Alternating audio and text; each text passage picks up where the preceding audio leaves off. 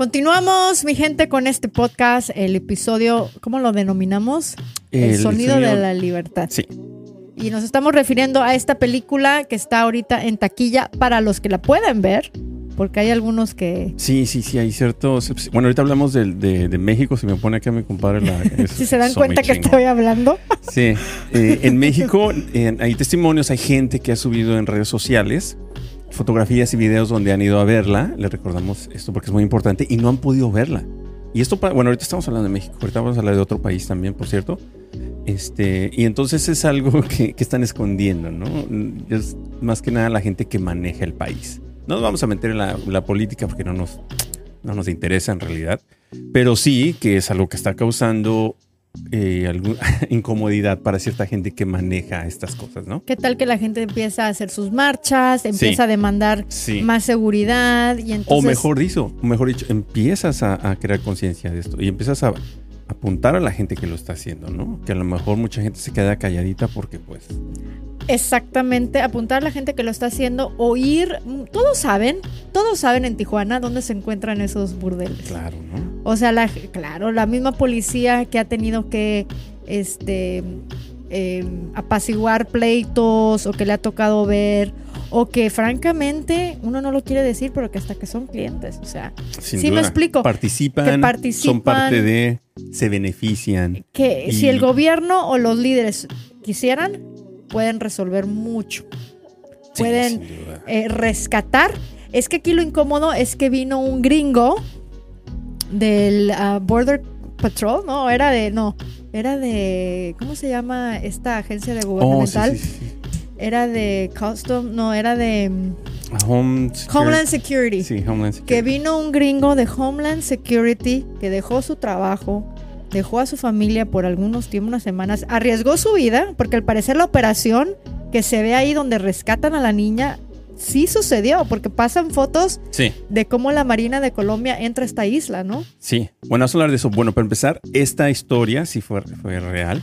Y ahorita quiero entrar un poquito en esto, pero antes de esto, hay mucha gente que hizo también eh, muchos eh, retractores de la peli, diciendo que la película está muy exagerada. Vamos a hablar un poquito de esto. ¿Por qué está exagerada la película? Es lo más normal del mundo.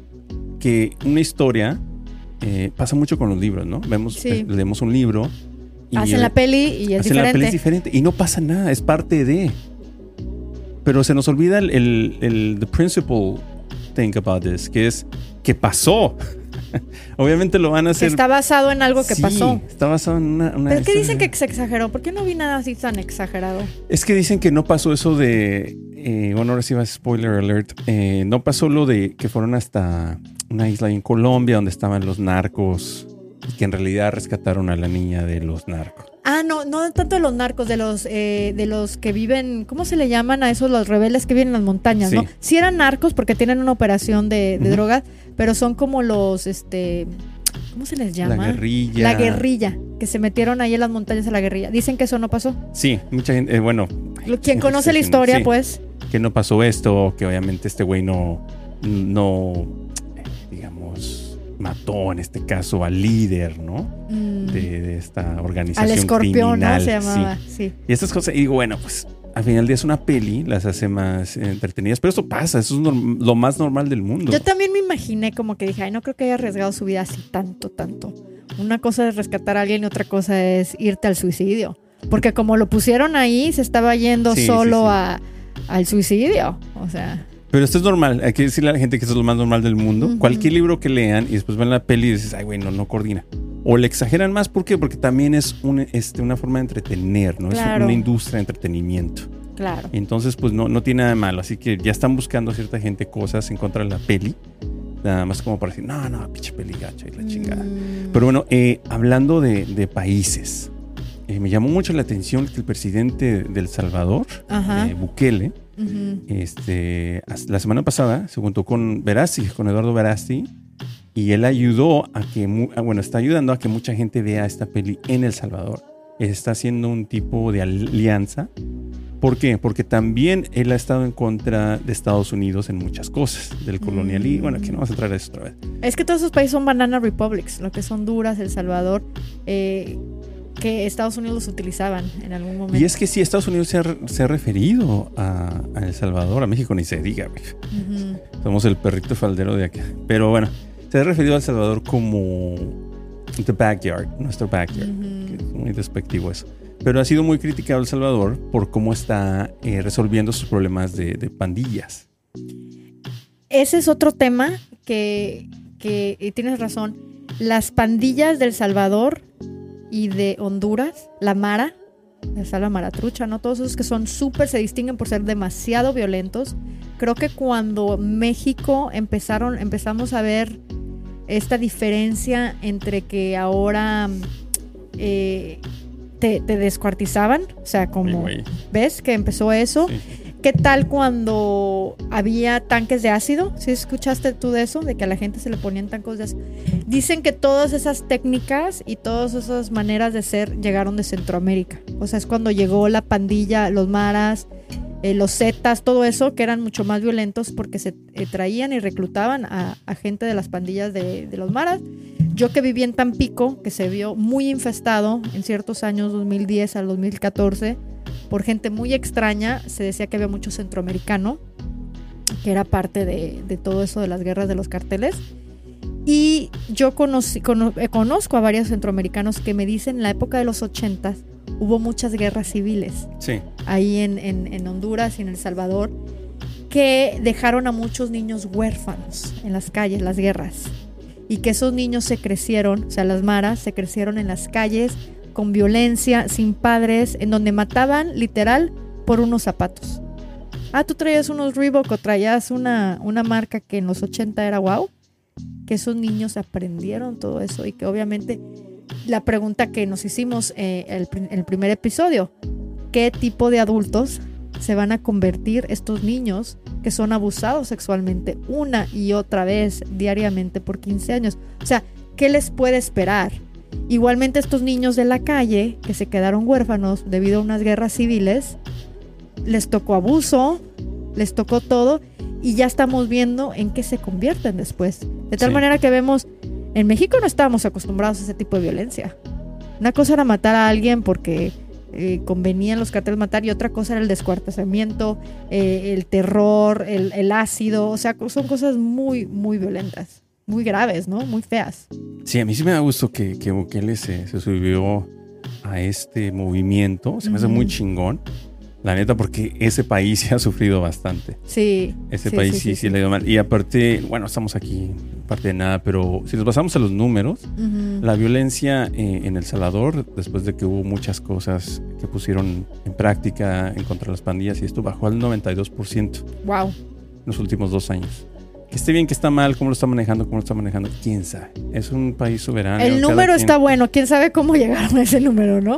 Pero el número, pues Sí, sí, sí, está Yo no- bueno. sí, o sea, eh, siempre va a haber injusticias, porque lamentablemente mucha gente va a tener que pagar por esto. Eh, a lo mejor inocente, no inocente, no sé. A mí eso ya no nos compite a nosotros hablar de eso. Compete.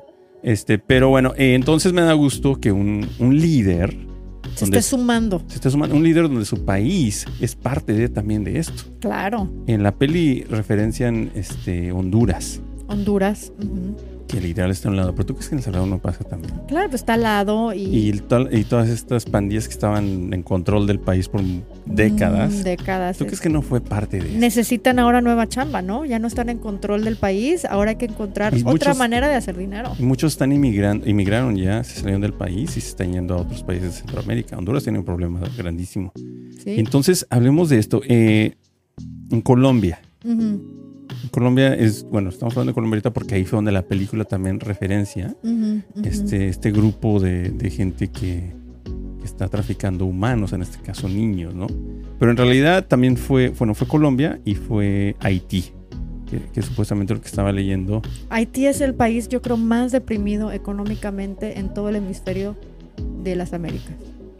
O sea, Haití sí dicen que ahí sí no hay ni árboles ya, ¿sabes? Que talaron todo para, para crear, no había electricidad y generar calor y, o sea, empezaban a quemar para cocinar y esas cosas. Dicen que se acabaron el país. Entonces, Que la República Dominicana que está al lado, o sea, dicen, no, los haitianos mal. Entonces estamos hablando de Honduras, Haití, países muy pobres, con muchos problemas sociales, muchos problemas de seguridad.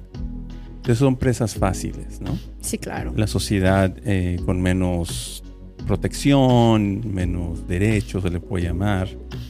Entonces son presas muy fáciles de, de conseguir. Y se concentran, en este caso en Colombia, eh, que no tenemos nada en contra de Colombia, simplemente la película está Es que en. Colombia, mira, te voy a decir, ¿por qué será que Colombia era el país?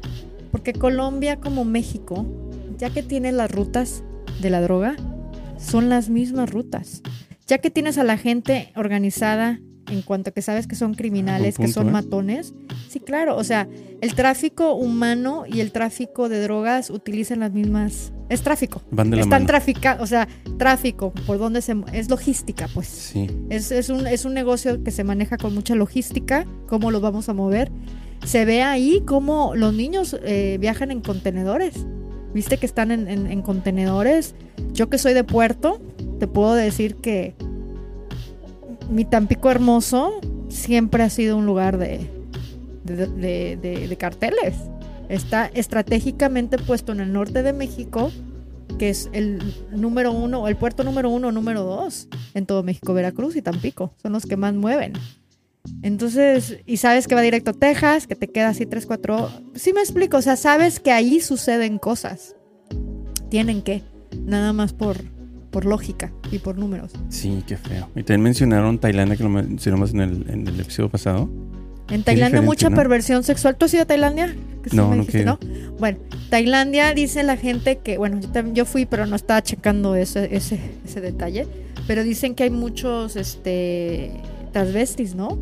Que, que se Bangkok. ofrecen en Bangkok, en la calle, Es que Bangkok tiene un cock ahí. el- que realmente parecen mujer. O sea, ahí es una cosa de la sexualidad en, en Tailandia se ha conocido como mm, muy, muy abierta, muy, muy cañona en la calle, enfrente de ti, se están, se están ofreciendo y, y son mujeres muy bonitas. A mí se me hacen muy bonitas las tailandesas. Y este, y que a veces pues son hombres, y que, o sea, Tailandia tiene mucha fama de, de todo eso, de los, eh, lo- lo sexual.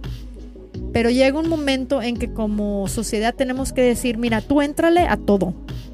Estaba viendo un programa que te mandé hoy que ver esto, que, que si te excitan los peluches, o los, ¿cómo se llaman esos? Los que se visten de animales y de emojis y todo. Éntrale, güey. O sea, lo que te excite. Pero entre dos adultos. ¿Sí Claro. me explico? Y conscientemente. Hasta las caricaturas, está mejor que te exciten las caricaturas, como lo en Japón, creo que los animes les Sí, excitan sí, sí, sí. demasiado, hay porno, anime, Ese sí lo, todo eso, lo vi. Ah, no vi. eso sí está padre. Este, no, no, o sea, bueno, pero válido, o sea, porque no estás dañando a nadie. Me explico, en el momento en el que ya estás abusando de alguien, de su libertad, de, oye, ¿cuánto ganan? Imagínate cuánto ganan eh, al día estos traficantes al ponerlos a trabajar. Es que ese es el problema, cuando el dinero es mucho más importante que la vida humana. Cuando llega a ese punto. A mí, algo que también quiero hablar es cómo engañan a las familias Sí. vulnerables. Por ejemplo, esta chava que era la que se llevó a este niño y, y niña que son los protagonistas de esta historia, era como reclutadora de talento.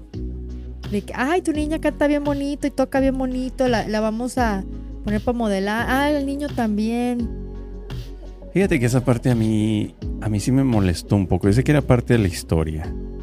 Pero como padre, siento que también la puedes cagar muy fácil. Y hay muchas red flags, ¿no?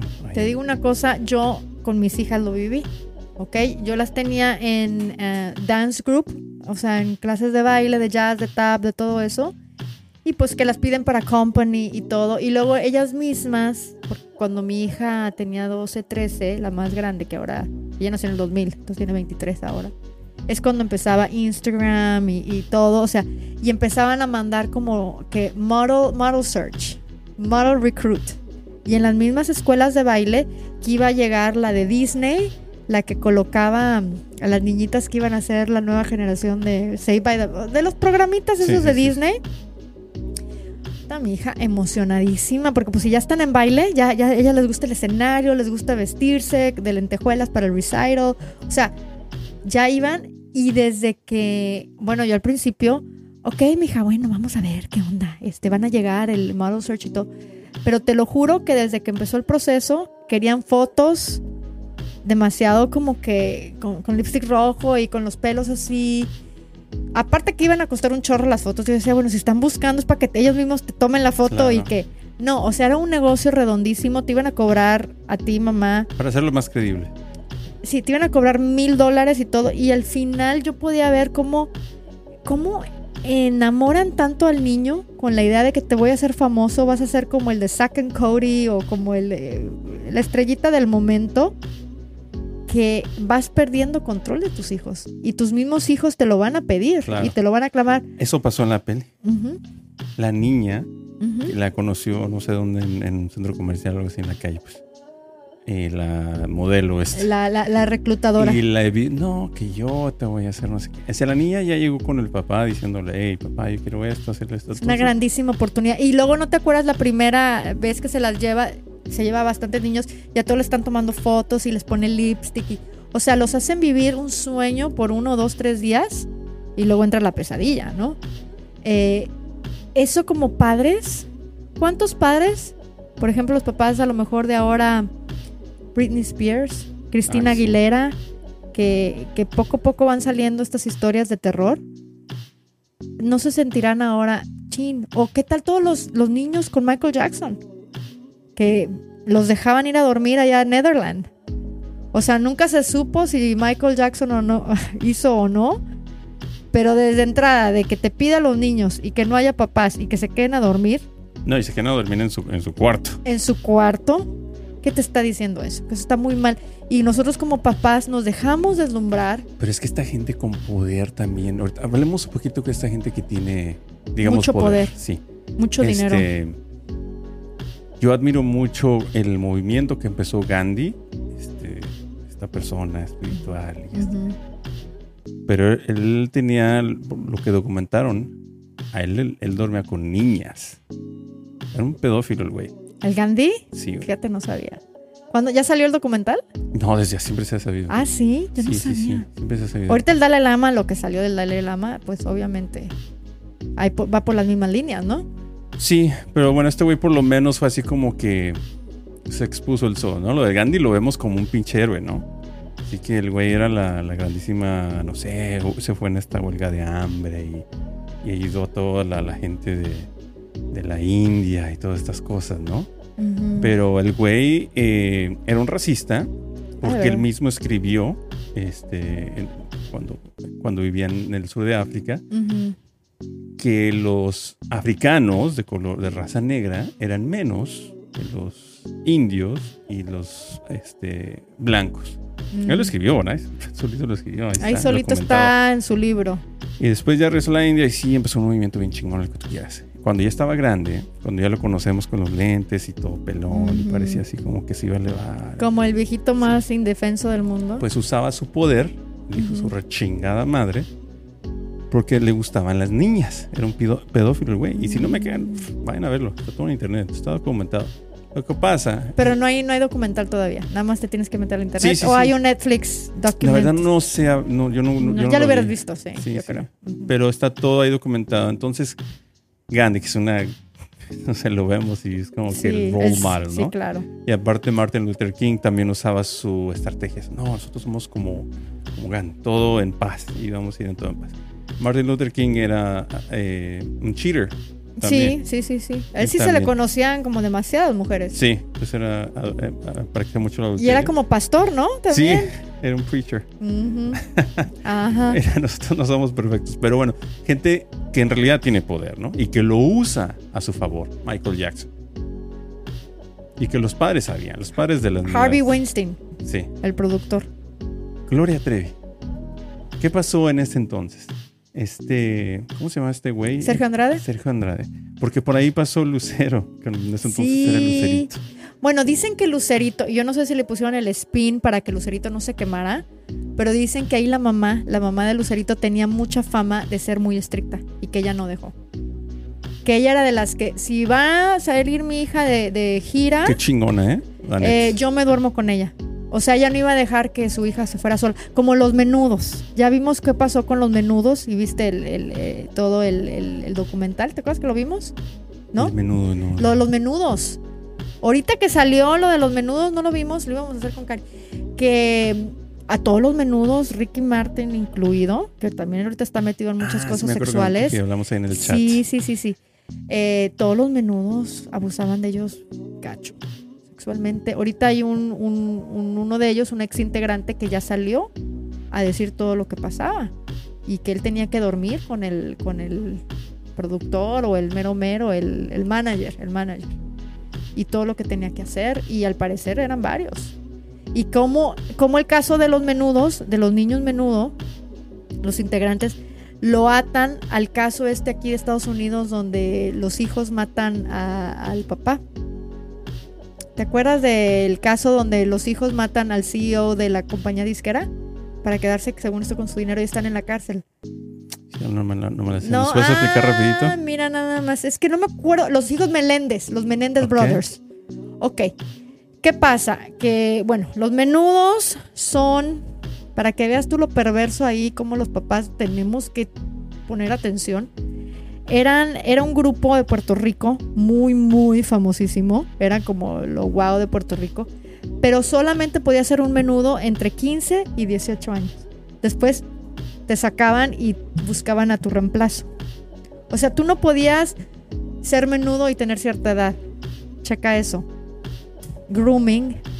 Entre más chiquitos los agarres, más fáciles de, De de controlar, manipular.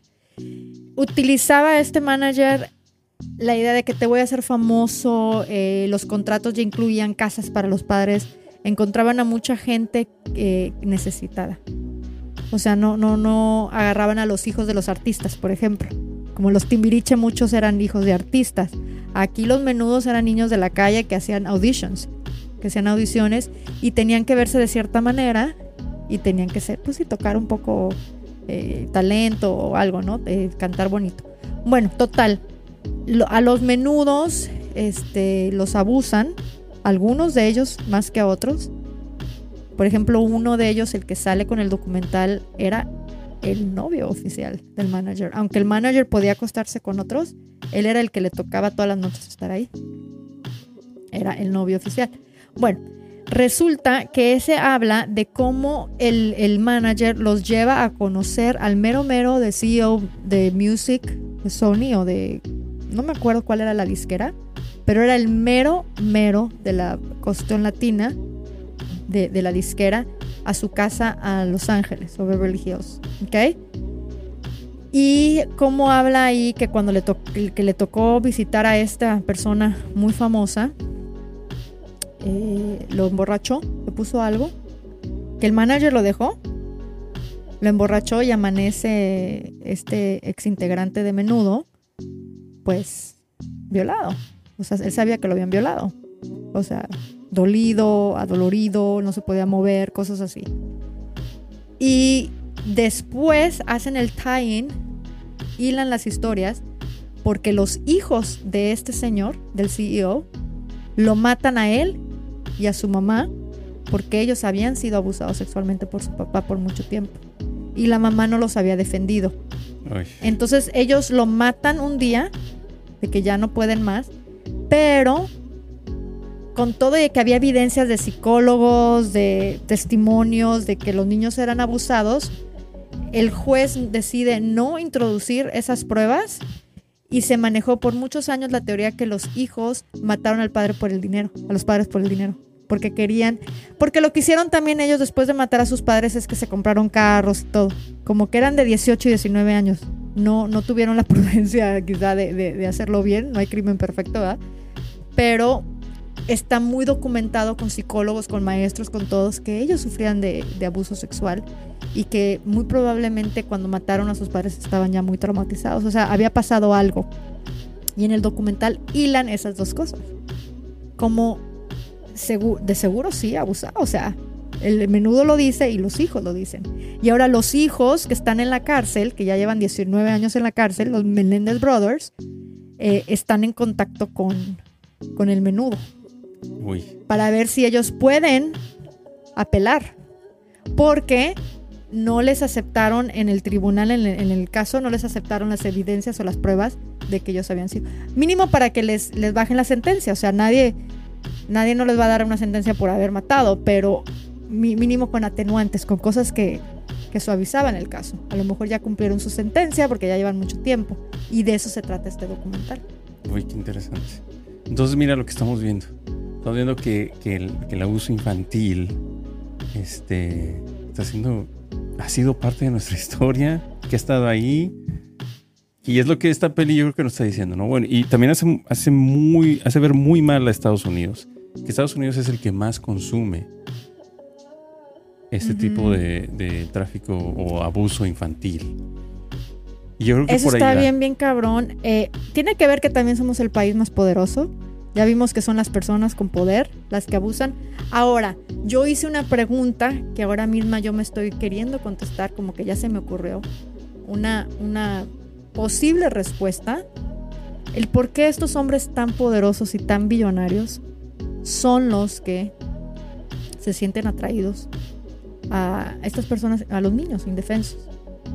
Creo que existe una teoría que muchos psicópatas, la verdad es un psicópata, cuando no tienen empatía por alguien más, cuando no les importa destruir tu vida, es, es la definición de un psicópata, ¿no?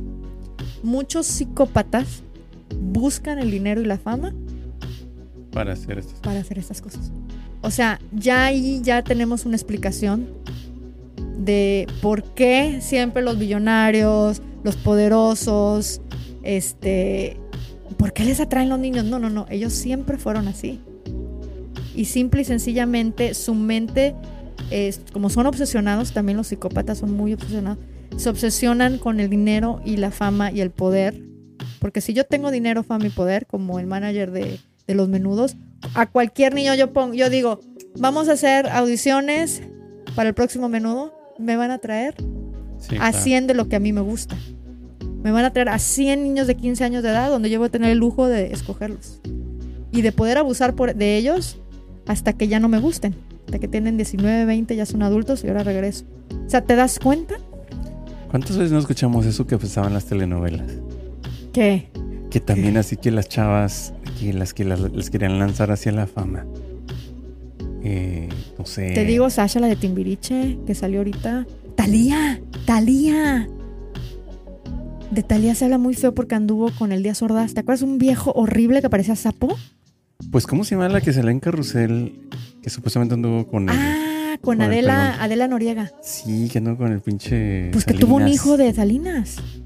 Que tuvo un hijo de Salinas. Dicen que, que todo Televisa, cuando estaba el Tigre Azcárraga, era un network de chavitas. duda. o sea, y se la rolaban todos los poderosos. O sea, el, el Azcárraga era amigo del presidente, amigo de, de quien quiera si gustes, mu- muchos poderosos. Y que decían, mira, entró una nueva morrita, no sé qué, a ver quién. No, esa es mía. esa-". O sea, así. Sí, no, el, el- el tigre está- estaba así con el PRI. Por eso llegó a, a donde está. A ser una de las televisoras más importantes de toda Latinoamérica. Pues sí, nada más, con nada más había Canal 2 y el 4. Yo soy de esa generación donde no existía TV Azteca. Todavía no. TV Azteca todavía no existía. De repente, ay, va a haber otro canal, Canal 13, me acuerdo. Sí. Era el de los 2 y el 90s, ¿no? 4. Más o menos en los 90. Sí, sí, me acuerdo. Que ya, pero era una. Algo que estaba pasando, por ejemplo, ya no solo ex- existía McDonald's, ya existía Burger, King. Ujú, O Wendy's. Sí, ya no existía solamente Televisa. Ah, ya salió TV Azteca. Pero pues lo mismo al final. El Pues sí. Salinas Pliego y todos los dueños de. O sea, al final todo era la misma gata, pero. Un monopolio. Es un monopolio y aquí el decir, eh, los filósofos siempre han dicho que cuidado con el poder, porque el poder corrompe. Y cuando tienes un poder absoluto, absolutamente te corrompes. O sea, no hay de otra. Cuando tú tienes el poder de hacer todo sin consecuencias, como el presidente Clinton, cuando salió de lo de su afer con una niña de 20, ¿qué? ¿22? Hola, Mónica. Con la Mónica Lewinsky. Pero a ver, ah, hablemos ahí de Ese la era también fue poder. Es, no, pues También. La o sea- Mónica saliendo de college. O sea, la morra te ofrecen un pinche trabajo ahí de Ya- ya, secretaria de Güey, ya, yo, White yo te estoy buscando chambas, ¿no? Y de que puta, claro, vamos Ahí, ahí al White creo House. que fue diferente. Uno, por la cultura que existe acá, que es más este. ¿Qué tan diferente es que un hombre de cincuenta y tantos años de edad, Tenía 49 el Clinton. bueno, 49 años de edad, se meta con una niña de 22? O sea, Cuatro El- tenía. ¿Cuántos tenía? ¿Puedes fijarte cuántos tenía la Mónica? no, cuando- hombre, 22, algo así. ¿Tenía 22? No sé. Pero a lo que yo voy es, es el poder. Es la manipulación, es eso no es normal. Yo ahí siento, porque yo seguí muy de cerca ese. Toda la historia. bueno, cuando pasó todo el pinche Clinton y la Mónica, ¿no? Y todo el pedo. Y como que siento que la Mónica sí fue, aunque ya ha salido después a decir que, que, que ella lo hacía porque supuestamente él se lo pedía y ella solo quería quedar bien, ¿no? Que fue abusada mentalmente y entonces, lo entiendo. Pero a los 20, no sé cuántos tenía, este, yo siento que la pinche Mónica que dice, güey, vas a trabajar con, con el presidente. Pero es lo mismo con Harvey Aunque- Weinstein. Es lo mismo Que con el Clinton todos. sí tiene mucha culpa porque ese güey le escogió. Ella era de las que iba ahí a la, a la Casa Blanca de 22, sí, cierto. En el 95. O sea, ella iba ahí a la Casa Blanca y él escogió. Ella creo que iba a, a- de reportera, no sé qué iba a hacer. O sea, ya no lo andaba buscando. No, no, no. Ella no y se- él llegó, él, le la vio y dijo, hey, ¿no quieres chambear acá? Y Mónica, entiendo que sí fuiste víctima de este pedo, porque la neta sí, a los 22 años te lavan el cerebro, Ujú. te ofrecen Ah, ahí- es el hombre más poderoso del mundo. O sea, Sí, dime sí. qué chance tienes. O sea, de, Ah, el pinche de Clinton poder es un salir. hijo de su rechingada madre. Pero eso es lo que voy, es el mismo perfil del hombre. O sea, ¿por qué hablamos de los hombres poderosos? Es porque están en el poder, se hacen así, o porque siempre fueron así y buscaron el poder para poder hacerlo sin que los metieran a la cárcel. O sea, si yo tengo un problema, una obsesión, una adicción bien cañona que yo sé que es ilegal, pues dedican su vida entera a encontrar la manera en que lo puedan hacer sin que sea un problema para ellos legal. Sí, y aquí en Estados Unidos te da esa esas posibilidades, En todo el mundo, lamentablemente. la sí, en todo el mundo. En todo el Simplemente mundo. que aquí, este, como hay dinero, este, puedes conseguirlo. Aquí es más fácil que una persona tenga, eh, ¿cómo se llama? Eh, transición social, ¿no? Que tenga movilidad social. De ser una persona X normal a que te hagas billonario, yo creo que hay más probabilidades aquí en Estados Unidos que en cualquier otro lado. Pero al mismo tiempo tenemos que checar eso, o sea, tenemos que en algún momento decir que el dinero no es suficiente para el daño que se le hace a la sociedad. Porque como sociedad, si estamos hablando de puro dinero, puro dinero, como sociedad vamos a gastar más tratando de resolver los problemas y las consecuencias de tener una generación eh, hecha a base de esto, de abuso sexual, de violencia, de pedofilia, de todo esto, que- cualquier dinero que pudo aportar un poderoso billonario a la, a la economía. Sí, qué feo. Oye, ya nos están diciendo que se nos acabó el tiempo acá. Eh, queremos recordarles que si se pueden meter a la... Si quieren ver esta peli, ¿eh? si, les llama la atención, métanse ahí al, al Instagram, al Facebook de Sound of Freedom Movie. Y ahí les pueden dar, les pueden obtener boletos gratis. Este es algo chingón. Eh, como funciona es que la gente compra boletos, la gente que lo fue a ver o quien quiera, ¿no? Y después se los regalan a otra gente que no tiene este, los recursos para ir a verla. Así que pues bueno, se la recomendamos, todos ya la vimos, está muy triste, aunque tiene un final este, bonito, feliz, pues no deja, no deja de mostrarnos la realidad. Oye, una ¿no? cosa, Luis, nada más que no platicamos.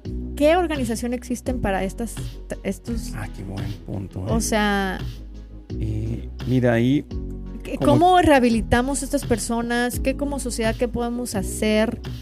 Eh, bueno, luego podemos poner a lo mejor después, ¿no? Algo en los comentarios. Eh, organizaciones o, lugares de, de ayuda o dejarlo como pregunta a la sociedad. A mí no me gusta hacer este podcast, la verdad le dije a Luis Uta que está bien heavy, sin dejar algo. Y en este momento sería la pregunta, ¿qué vamos a hacer nosotros? ¿Qué estás dispuesto a hacer tú como persona? A lo mejor con el simple hecho de estar más al pendiente en los aeropuertos. Sí. A poder reportar cosas que se ven raras. O lo más, lo que sí, si ves algo, repórtalo. You see Ujú. it, say something. O habla con el niño. Sí. Es- Establece una conversación. Oye, ¿estás bien, mijo? ¿Es tu papá? Es Es, que- tu... ¿Me explico? O sea, encuentra la manera de, de, de ayudar y poner tu granito de arena. O si ves algo de alguien más, eh, ahorita hablamos, eh, muchos abusos hasta en las mismas casas de, de la gente sucede. Si ves algo, repórtalo, ¿no? Aunque sea tu vecino y tu cuate, oye, así como puede ser tu cuate para la peda, Sí. si te llega a confesar que toca a la, a la niña, al adolescente, a la hijastra, a la cositas así, toca denunciar. O peor, si no seas parte de, aunque sea tu ser querido que está haciendo estos tipos de actos. No sé, es muy Si ya te diste ¿no? cuenta, creo que tienes una obligación porque ya nos dimos cuenta las consecuencias son, eh, son horribles, o sea, son mucho más mayores que esa persona se vaya a la cárcel. Sí, sí, sí, sí. Y tú, si te sientes que tienes este tipo de problemas, busca ayuda. Si tienes este tipo de thoughts, de pensamientos. Si, si te llegan, ok, no, nunca pensé que fuera a decir esto, pero si te atraen, eres un adulto y te atraen los niños, por favor busca ayuda. Sí, eso, sí, eso no es normal. Sí, un niño no es una persona sexual aún. No, no, no, no. Pero bueno, terminamos este tema muy delicado. Este, no somos ni coaches, ni profesionales, ni profesores, ni nada. Somos dos personas hablando aquí. Somos amigos. Y este, pues bueno, eh, eso se trató este, este podcast. Así que pues bueno, nos vamos para la siguiente. Que tenemos una invitada, son una invitada. Sí, sí, sí, tenemos una, una invitadaza para la próxima semana. Chingón, Berito. Bueno, pues que tengan un buen fin de semana, raza. Y si van a ver la peli o si ya la vieron, déjenos sus comentarios. Les mandamos un saludo de parte de más a L. Ojito con la nota de la semana. Nos vemos. Vámonos. ¿Qué hubo, raza? Los saludos hispanoparlantes. Soy el host de este show y les damos las gracias por haber visto este video. Por favor, suscríbanse y pongan la campanita para que les lleguen todas las notificaciones. Y les mandamos un saludo de parte de todo el equipo del podcast Más AM.